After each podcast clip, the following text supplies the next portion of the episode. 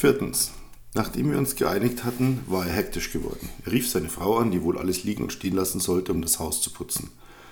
Und meine Frage, ob er wüsste, wo ich ein Auto kaufen könne, hatte ihn so richtig nervös werden lassen. Und nachdem er seiner Frau herbefohlen hatte, schrie er eine ganze Weile gestikulierend in sein Handy, um auch das zu meiner Zufriedenheit zu erledigen.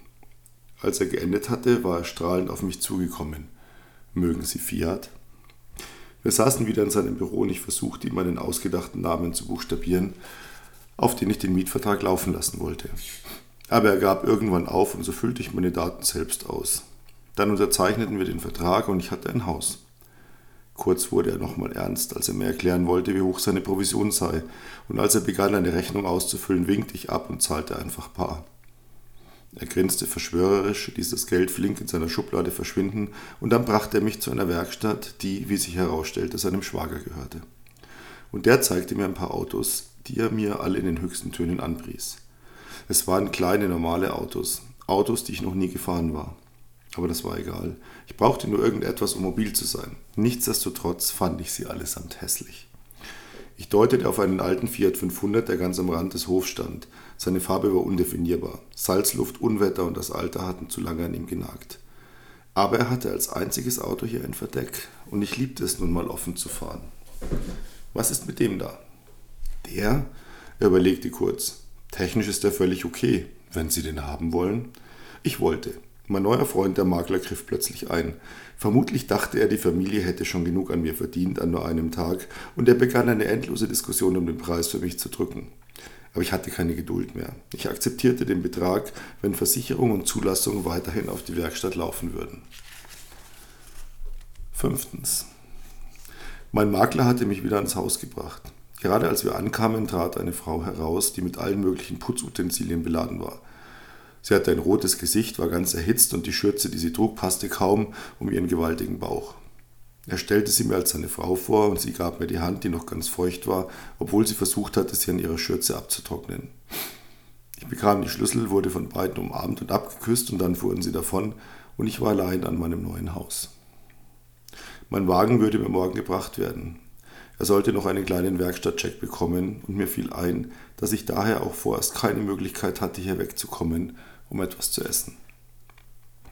Ich brachte meine Sachen ins Haus, das jetzt ganz frisch roch, und auf dem Tisch im Wohnzimmer lagen eine ganze Salami, ein Laib Brot, etwas Käse, ein Glas Oliven und dazu eine Flasche Wein. Ohne Etikett, wie ich bemerkte. Vermutlich war er selbst gekeltert. Ich war gerührt, mit so einem Willkommensgruß hatte ich nicht gerechnet. Nachdem ich meine wenigen Kleider im Schrank verstaut hatte, war ich über das Essen hergefallen. Als der Abend hereinbrach, hatte ich mir die Flasche Rotwein und ein Glas genommen. Jetzt saß ich hinter dem Haus, wo man das Meer sehen konnte, leerte langsam die Flasche und dachte an Vivian. Und wie sehr ich sie trotz allem immer noch liebte.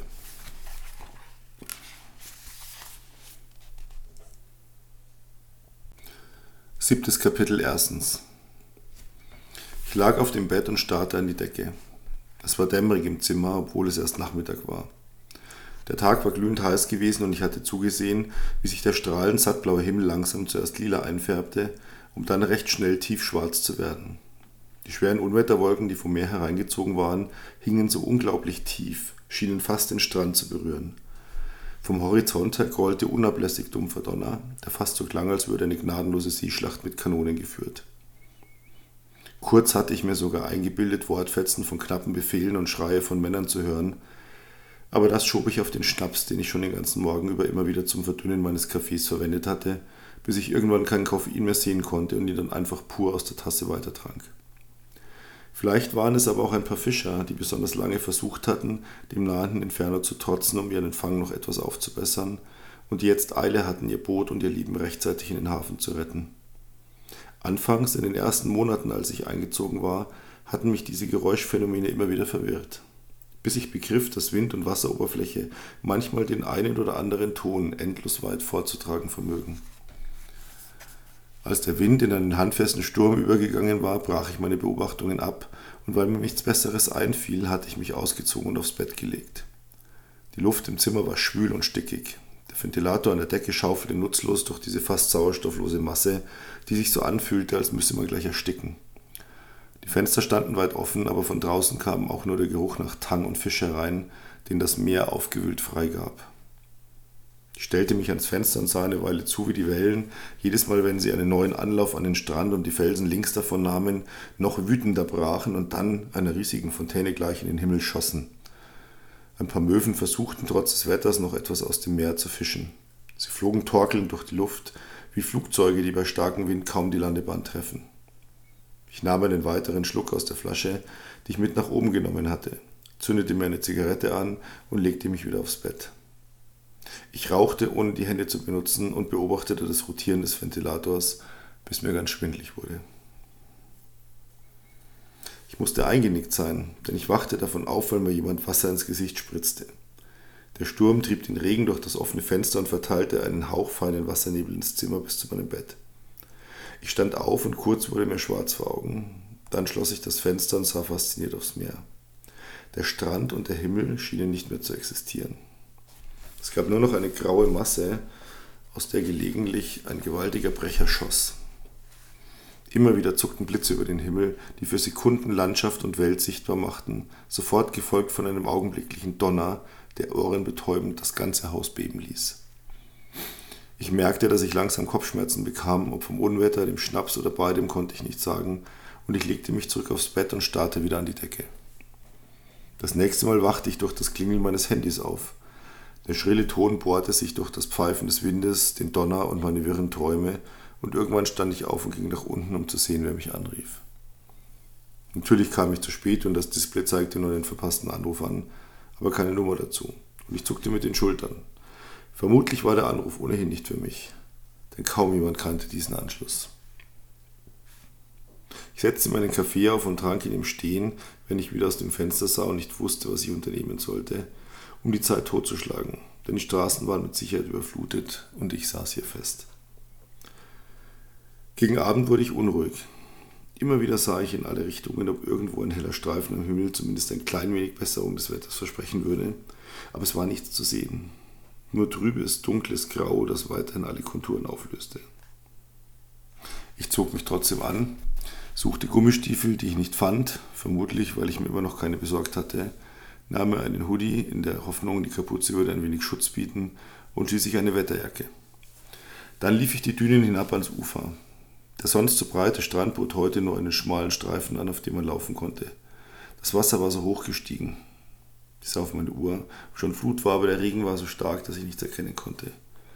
Und dann lief ich einfach los, setzte mühsam einen Fuß vor den anderen, stemmte mich gegen den Sturm, der mir den Regen ins Gesicht peitschte, und ich schrie ihn an und brüllte mir die Wut und die Verzweiflung aus dem Leib, die ich nicht los wurde, obwohl ich schon über ein Jahr in diesem Scheißkaff festsaß. Zweitens. Ich wache nachts auf, weil ich wieder diesen Traum hatte. Wir waren zu fünft und schliefen alle in einem Bett und sie zeigt mir ihre Brustwarzen und meine Hand gleitet über ihren Po. Und sie flüstert etwas, aber ich verstehe sie nicht und ihre Lippen kommen ganz nah an mein Gesicht und sie murmelt Worte direkt in meinen Mund mit weichen, nassen Lippen. Und ich traue mich nicht, meine Zunge in sie zu bewegen, bis ich plötzlich ihre schmecke und sie ist so süß und verheißungsvoll und ich schrecke hoch, nass geschwitzt und verwirrt. Wanke ins Bad und trinke das eklig warme Wasser aus der Leitung, das mit Sand versetzt ist von dem Sturm und mein Kopf pocht. Die Straßen sind leer und ich versuche gegen den Wind zu laufen, was schwierig ist, wenn ein einsamer Hund misstrauisch auf die Seite geht und ein Schild im immer gleichen Rhythmus gegen eine Wand schlägt. Die Kneipe ist stickig und voll und jeder schreit gegen den Lärm der anderen an. Es ist nur ein Stuhl frei an der Bar, den ich mühsam besteige und ich bestelle Rotwein um den Sand aus dem Mund zu bekommen. Eine Frau steht am Ende der Bar und ihr Blick ist leer und das Glas in ihrer Hand zittert, als es zum Mund führt und ein dünner Rinnsal Wein läuft über ihre Lippen und tropft auf die Bluse und es sieht aus, als würde sie bluten. Ich bestelle noch mehr Wein und dazu Kaffee und nehme das vierte Aspirin und habe Hunger und starre weiter auf die Frau am Ende der Bar, die mich nicht bemerkt, weil sie versucht, den Wein abzuwischen, der ihre Bluse durchdrängt hat. Der Schmerz, den sie in mir auslöst, ist unbeschreiblich. Und ich kann einfach nicht wegsehen. Und sie bemerkt endlich meinen Blick und wird rot, weil ihre Bluse schmutzig ist und viele Männer nun gierig auf sie blicken. Und ein besoffener Kerl wankt auf sie zu und grinst und zieht ein versifftes Tuch aus der Tasche und tut so, als wolle er sie sauber machen. Und ich habe genug und gehe und denke, dass ich endlich etwas essen sollte.